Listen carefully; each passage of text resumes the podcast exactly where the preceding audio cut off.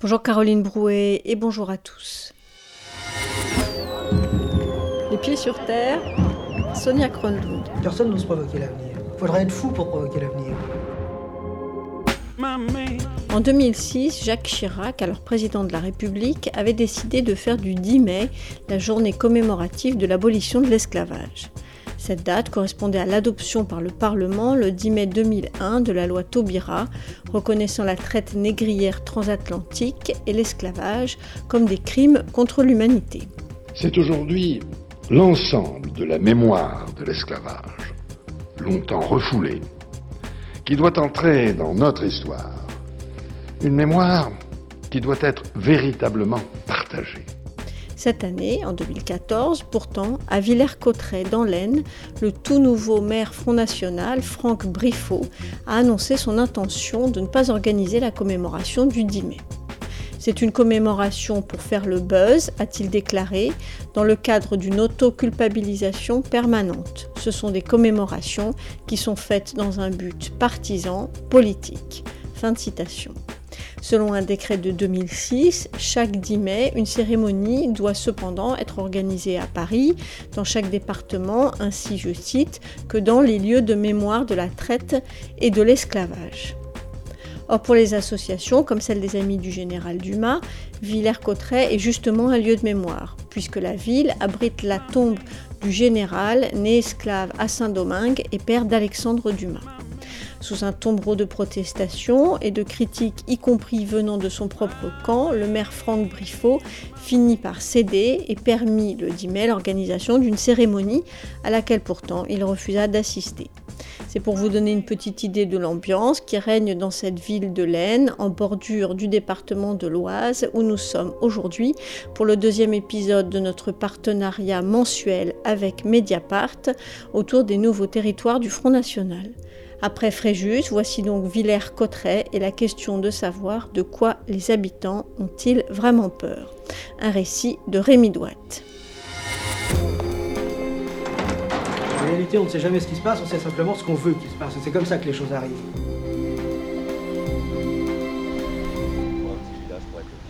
Je m'appelle Christian Rassel, je suis imprimeur à Villers-Cotterêts. Donc actuellement on travaille pour la mairie euh, avec Franck Briffaut, ça se passe très très bien et ça ne me pose aucun problème. Moi j'ai une société à faire tourner, je suis responsable commercial de cette société.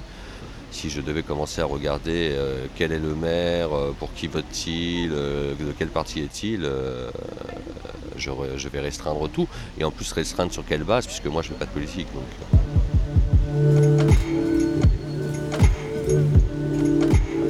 Sont nombreux dans les rues de Villers-Cotterêts à me dire qu'ils ne font pas de politique. C'est vrai que sur les 6835 inscrits sur les listes, un tiers n'a pas voté lors des dernières municipales. Mais quand même, Franck Briffaut, le candidat Front National, a bien été élu. Je cherche à comprendre pourquoi. J'ai rendez-vous avec Christian devant la statue d'Alexandre Dumas.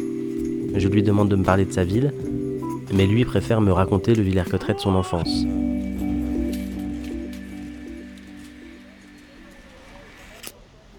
Mon enfance ici était, une superbe enfance. Je m'amusais très bien. Je me revois encore euh, sur une luge euh, dans les rues de Villers-Cotterêts derrière la voiture de mon papa, chose qui est infaisable maintenant, mais pas seulement à Villers-Cotterêts, qui est infaisable à peu près partout, sauf encore dans les petits villages.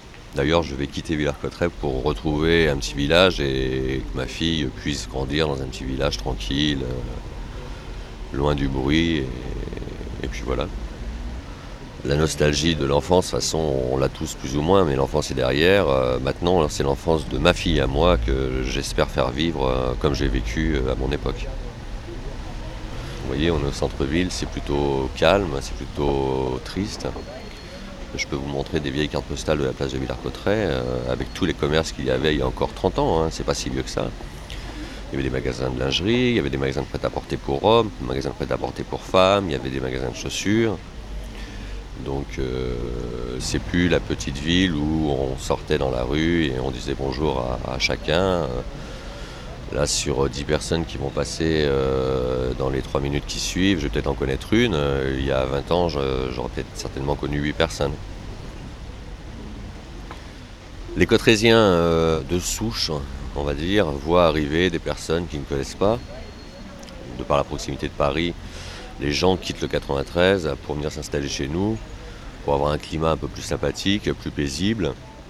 Et ils sont à 50-55 minutes, voire une heure de train quand tout va bien. Qu'est-ce que c'est un cotrésien de souche Les Français, les Français. Les cotrésiens de souche, euh, ce sont les familles qu'on a connues lorsque moi j'étais petit. Donc toutes les familles de Villers se connaissaient. Euh, c'était une petite ville.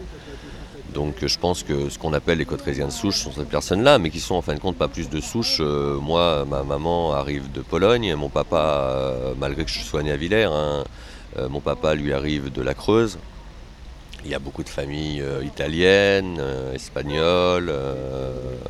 donc quand je parle des cotrésiens de souche, ce sont en fin de compte ces gens-là qu'on a toujours connus, qui étaient soit commerçants, soit artisans, ou tout simplement des employés, des ouvriers de Villers-Cotterêts.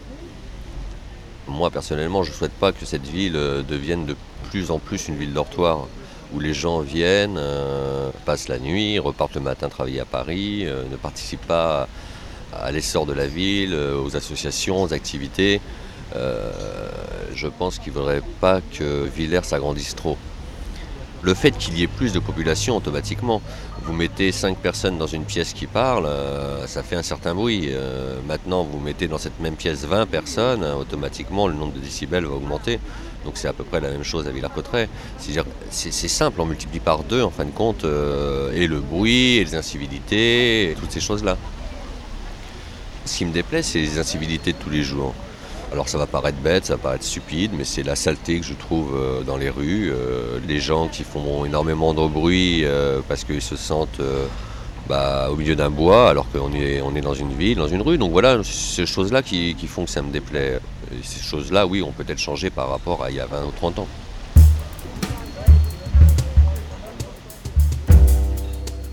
La population à Villers-Cotterêts augmenterait donc trop vite et la qualité de vie s'en trouverait abîmée. En 30 ans, Villers-Cotterêts a gagné 2000 habitants. Je me dis que c'est peut-être beaucoup, qu'il doit y avoir quelque chose de spécial dans cette ville. Peut-être que la proximité de Paris, trois quarts d'heure de train, attire trop de monde. Alors je me renseigne sur l'évolution démographique de villes similaires, des villes de 10 000 habitants. Sassenage, Le Pradet, Chambray-les-Tours, Joigny. Ces villes ont toutes gagné 2000 habitants dans les 30 dernières années. Plan de Cuc, Mont-Louis-sur-Loire, Panazol. Difficile de trouver une exception. Et quand une ville perd des habitants, c'est généralement le premier sujet d'inquiétude des élus. Je me dis que ce n'est pas tant le nombre de nouveaux habitants de Villers-Cotterêts qui pose problème. Il doit y avoir autre chose. Dans la rue, on me parle d'une énigmatique rumeur. On l'appelle ici la rumeur du 93. De nouveaux habitants venus de Seine-Saint-Denis en banlieue parisienne mettraient en péril l'équilibre de la ville. Pour en discuter, je vais voir une figure locale. Vous avez choix? Cotrésien depuis sa naissance, comme il dit avec humour. Il s'appelle Roland Dordolo et me reçoit chez lui, dans une petite cité proche du centre-ville. Qu'est-ce que c'est la rumeur du 93 Ça vous dit quelque chose? Ah, le 9-3. Le 9 c'est ça qu'ils appellent ça le 9-3. C'est vrai que on sait très bien que ça bouge beaucoup là-bas. Hein. Euh, il y a déjà des malfamés, il y, a tout ce qu'on veut. Euh, hein. Euh, et, j'entends également parler, dire tiens, on nous amène encore la vermine à Villers-Cotterêts. on parle comme ça, hein, hein, quand vous voulez parler d'autres. Les gens parlent, ils disent euh, on n'est plus chez nous. On ne sait plus où c'est qu'on en est. On ne sait plus euh, si on est en France ou si. Ça, ça ce sont des paroles que j'entends assez fréquemment. Hein vous vous rendez compte Il dit on a, on a, on a des, des, noirs. On a, je, je, dis ce que, ce que je pense, c'est ce qu'on m'a dit. Hein. Je ne fais pas de. Il y a des noirs, il y a des blancs, il y a des jaunes, il y a, il y a des hindous, il y a tout, il y a tout ce qu'on veut ici à. On ne sait plus où c'est qu'on en est. Voilà. Et vous, votre avis là-dedans, c'est quoi? Bah, À partir du moment où ils embêtent personne. Mais il, il, est vrai que ça fait trop, quand même. Je crois qu'on il ne faut pas qu'il y ait un déséquilibre. S'il y a un déséquilibre, il faut, il en faut, mais il ne faut pas qu'il y ait un déséquilibre. Après, c'est. Je ne pense pas que ça soit une vie après, que les gens puissent euh, vivre normalement. Ce que je redoute surtout, c'est après, c'est une certaine haine, vous voyez. Un jour, il nous arriverait quelque chose. Je ne sais pas, il peut y avoir un soulèvement, il peut y avoir Je sais pas. euh, L'important, c'est que chacun reste à sa place. Comme avec l'imprimeur, ou comme chez ces commerçants où l'on m'a parlé à voix basse et sous couvert d'anonymat, on me raconte un paradis perdu, le Villers-Cotterêts d'avant. Avant, vous sortiez, euh, vous faisiez quatre pas, hop, salut, comment tu vas Euh, Tout va bien Ouais, on va boire un café, ils vont aller boire un canon même, allez vite. Vous voyez Tout ça, c'est perdu, tout ça. Ils n'ont plus les contacts d'avant. Euh, Ça a beaucoup changé, c'est plus pareil. Hein, les gens sont perdus. Il y a quelques années, il y avait 4800 habitants. Et là, en peu de temps, on est passé presque à 11 000 en quelques années. Alors automatiquement, il y a un brassage de gens, les, mentalités changent. C'est que les gens sont perdus. Un peu perdus. Et d'ailleurs, une anecdote, je suis, je allé chercher mon pain tout à l'heure et mon journal, et il y a une personne qu'il y avait quelque temps je n'avais pas vue. Alors, comment tu vas? Oh, ça va, qu'est-ce que tu fais? Ouais, je dis, je fais, euh, dit, euh, maintenant je suis dans une association. Mais il dit, je voudrais partir. Bah, tu voudrais partir? Je dis, pourquoi tu voudrais partir? Parce que ça me veut chier, excusez-moi l'expression, à Villers-Cotterêts. Ben, pourquoi? Pourtant, tu connais beaucoup de gens. Oui, mais il dit, les gens sont pas pareils. C'est tout neuf, hein. Et il, lui, se, il voudrait partir. C'est quand même pas normal qu'il y a des gens cot- cotrésiens qui disent, on va pas rester à Villers-Cotterêts. J'ai envie de partir. On n'est plus à Villers-Cotterêts. On n'est plus à Villers-Cotterêts. Ouais, ouais. Et depuis que le Front National est là, est-ce que les choses ont changé? Bah, le Front National, euh, pour l'instant, il est là que depuis le, le mois de mai. Il n'y a pas grand-chose qui a changé. Il faut attendre. Par exemple, ce qui avait fait un peu d'éclat quand même, c'est le fait qu'ils ne veuillent pas euh, célébrer l'anniversaire de la fin de l'esclavage. Qu'est-ce que vous en pensiez de ça? Ah, mais moi, je moi, moi je ne serais pas, je serais pas allé non plus, moi. Non, non. Nos ancêtres, ils ont fait ça, puis ils ont fait ça, puis c'est tout. Euh, pas non plus... euh, hein, on va pas revenir, c'est ce qu'ils ont fait, et puis encore s'apitoyer encore pour, pour mettre la France un peu plus en bas, quoi. Non, non, je pas... Non, non. Moi, j'aime bien travailler sur le présent et l'avenir. Euh, ce qu'il y a derrière, euh, je tranquille. Devant, toujours.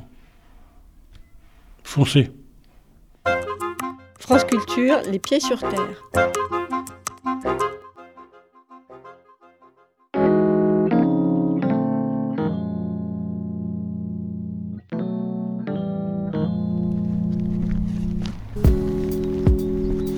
Cherche donc le quartier dont tout le monde parle, celui où vivent ceux de Seine-Saint-Denis. Je quitte le centre-ville, traverse le parc du château et me retrouve du côté de la route de Vivière. Il y a là une cité pimpante et des maisons neuves, fleurs aux fenêtres et pelouses bien tondues.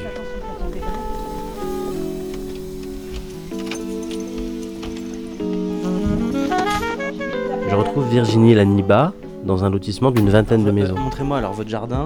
Alors, regardez. Ça, ça, la verdure là. Vous entendez les oiseaux? Bon, là aujourd'hui, il y a, il y a la- il y a la tronçonneuse, mais 19 c'est super sont calme. occupés par des anciens Super calme. habitants de Seine-Saint-Denis.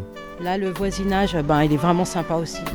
Euh, non, voilà, ça, ça nous a charmé. Voilà, cette verdure. euh, vous vous rendez compte, prenez votre petit déjeuner là le matin, au soleil. Non, c'est vraiment super. En fait, Villers-Cotterêts, c'était pas un choix, mais on voulait partir de la banlieue parce que, déjà d'une, euh, acheter sur le Blanc-Ménil, c'est trop cher, trop trop cher. Si on aurait pu acheter au Blanc-Ménil, on aurait acheté. Et donc, on nous a proposé euh, Villers-Cotterêts. Ouh, quand tu nous as dit le 02, on a dit non, ça, c'est pas possible. Parce que 02, ça veut dire le fin fond de la Cambrousse. Et puis, il nous a dit non, non, n'ayez pas peur, vous allez voir, je vais vous emmener en voiture, euh, vous allez voir, c'est rapide. Bon, bah, on lui a fait confiance, on euh, il nous a emmenés. Effectivement, bon, c'était pas bien loin. Et quand on a vu euh, la, la vue derrière avec euh, le bois, le parc et tout, on a dit non, c'est ici. C'est ici, voilà, on a été charmés en fait.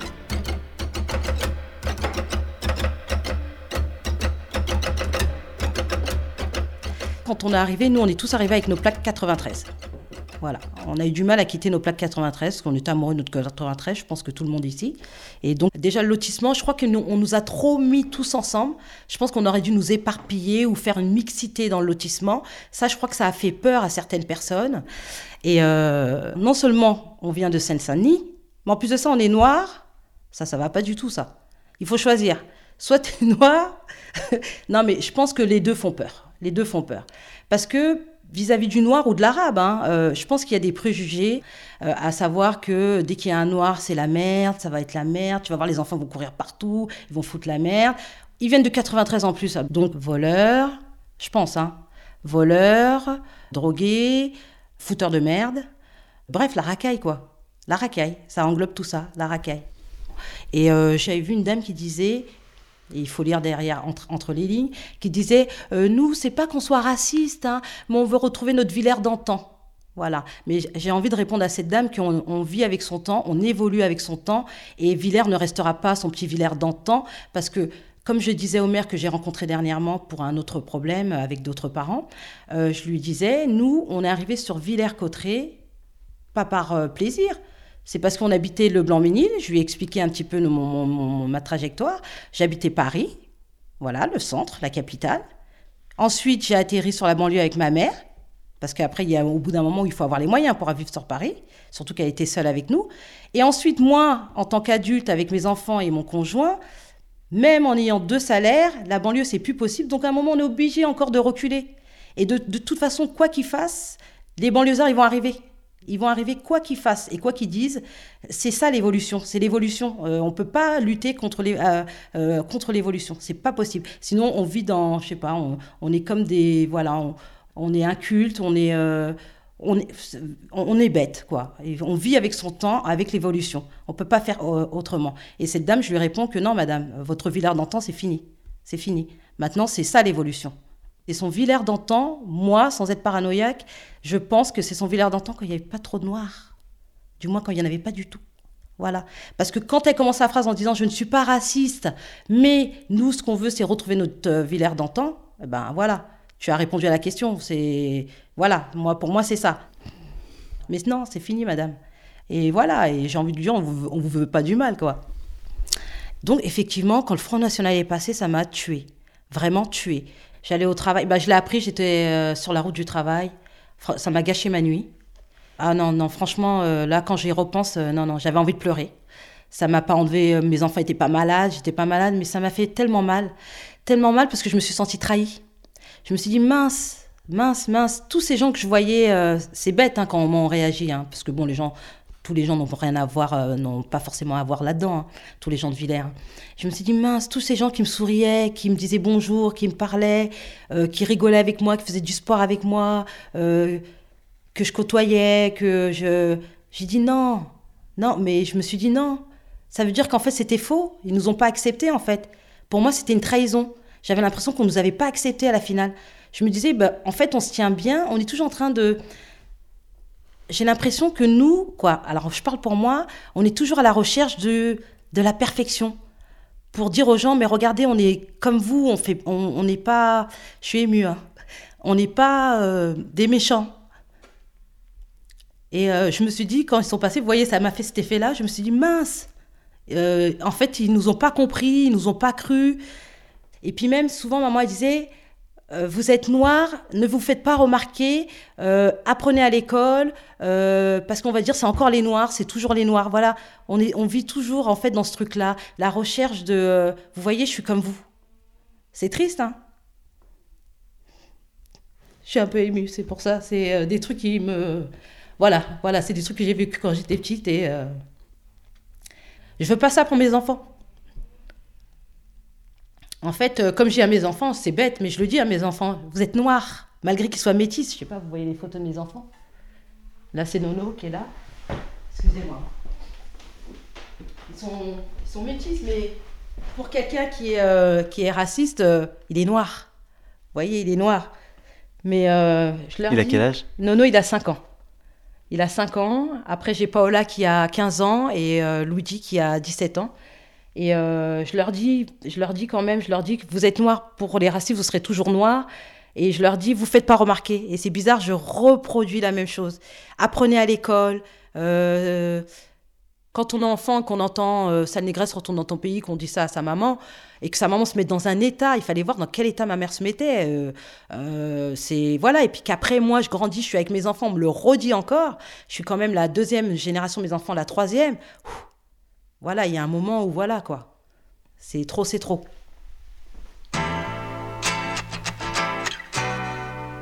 Alors, vous pouvez me montrer un petit peu le, le lotissement? Il n'y a pas de souci. Alors, donc, c'est dans ce lotissement qu'on voit qu'il n'y a que des gens du 93, quasiment. Voilà, quasiment, tout à fait. Il y a 20, 20 maisons et sur les 20 maisons, il y a pratiquement que des personnes du 93, effectivement. Effectivement.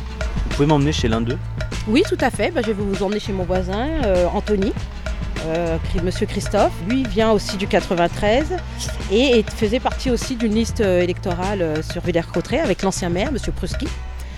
Et euh, Ça va bien? Rémi, enchanté. Et toi, Virginie?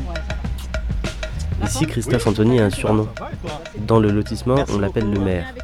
Bientôt. Il connaît tout le monde par son prénom, donne des conseils aux nouveaux arrivants et représente les intérêts du lotissement. Rumeurs et fantasmes, il oppose des faits précis. Nous sommes venus ici sur la ville de Villers-Cotterêts pour amener une richesse, d'accord, une richesse culturelle. Et ce que vous devez savoir, c'est que sur ce lotissement sur lequel nous sommes, nous sommes environ euh, 14 originaires des DOM et globalement nous amenons euh, plus de 50 000 euros euh, d'impôts locaux. Voilà. Donc c'est pas négligeable. Nous ne sommes pas venus sur Villers, je veux dire, pour euh, tendre la main. Nous sommes venus apporter quelque chose. Voilà. Et nous, si, enfin moi, si je suis sorti de la Seine-Saint-Denis, c'est que je me suis donné les moyens. Je travaille très très dur. Euh, je commence le matin, à- je pars à 5 heures, d'accord Je reviens à la maison, il est 20 heures. Je travaille très très dur. Et je viens de la Seine-Saint-Denis. Voilà mon quotidien. D'accord? Et j'ai l'impression que j'enrichis Villers parce que, euh, certes, je, travaille à l'extérieur de Villers, mais j'amène des richesses à l'intérieur de Villers parce que le week-end, je fais mes courses à Villers. Je vais chez ces commerçants qui, effectivement, ont tendance à dire qu'on est des Noirs et des Arabes et que nous, sommes de la merde. Et pourtant, nous achetons ces gens-là. D'accord? Et euh, voilà, c'est cette rumeur, il faut la combattre, cette rumeur. Elle est insidieuse et elle est, nauséabonde, il faut la combattre. J'ai rencontré l'une de mes voisines qui me disait à un moment donné, euh, elle vient de s'installer euh, sur Villers il y, a, six ans également, et on lui envoyait des pots de bananes, en fait, euh, dans, son, jardin. Comme quoi, ces gens, cette minorité visible qui est noire, etc., ce sont des singes sûrement. Elle a, reçu des menaces de la part de sa voisine. Des menaces, elle a été menacée avec un fusil, un fusil, d'accord mais je lui dis, mais on est à Villers, c'est- incroyable ça, ce qui t'arrive. Elle me dit, oui, oui, ça m'est arrivé. Et d'ailleurs, j'ai dû porter plainte et cette affaire est devant, devant les tribunaux. À la limite, je ne préfère pas en parler parce que je pense que cette affaire-là, euh, il y a des suites encore. hein. Mais déjà là, j'avais déjà, déjà les prémices de quelque chose qui n'allait pas. J'ai fait savoir à M. Briffaut ces idées-là. Voilà ce que pensent euh, les personnes qui ont voté pour vous. Est-ce que vous dénoncez ces propos? Ah oui, je les dénonce, me disait-il. Mais moi, je lui demandais, mais est-ce que vous êtes prêt lors de vos allocutions, lors de vos rencontres, lors de vos débats, de dire en public que vous rejetez ces idées? Ah oui, mais vous comprenez... euh, Quelles idées en l'occurrence? Ben, les idées racistes, euh, par exemple, les gens qui viennent du 93, les Noirs et les Arabes, c'est de la merde. Et il n'a pas su répondre. hein. Moi, ce que je demande en tout cas, c'est que M. Briffaut se positionne en disant que ces idées-là ne sont pas acceptables. Vous pensez que ça a servi sa campagne, cette peur de l'étranger qui vient de Seine-Saint-Denis? Mais évidemment qu'elle a servi sa campagne, elle a permis de cristalliser un petit peu toutes ses pensées. Oui, cette peur, c'est une peur irrationnelle en fait. hein. Dans cette, cette ville relativement pauvre, il a fallu euh, quelque part euh, rassembler des gens à travers ces idées pour, pour qu'ils adhèrent à un certain vote. Et, et c'est ce qui s'est passé. Si on a un impact aujourd'hui, si j'ai un impact dans mon environnement, c'est de changer le regard des autres changer la manière de penser des autres, surtout lorsque ces pensées sont négatives. Vous voyez, on peut vivre ensemble, on va le faire ensemble, ça va prendre du temps, et euh, moi je m'y engage, en tout cas, à aller dialoguer avec les autres pour changer leur regard, pour enlever ces pensées nauséabondes des esprits. Vous voyez, il n'y a pas d'autre façon pour pouvoir avancer. Nous allons vivre ensemble en tout cas.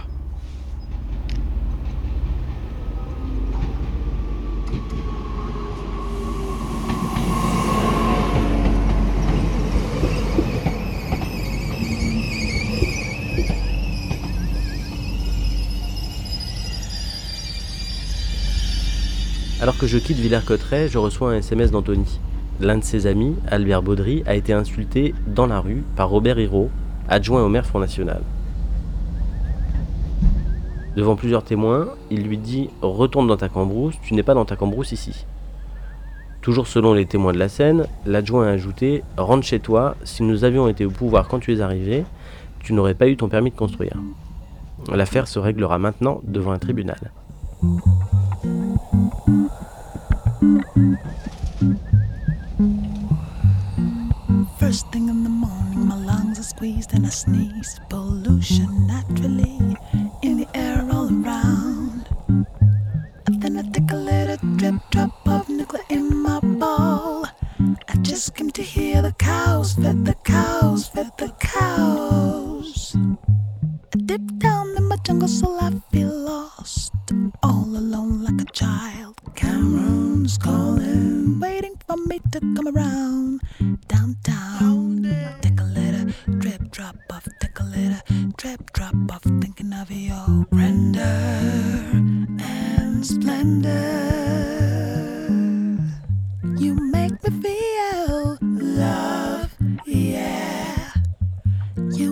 could feel.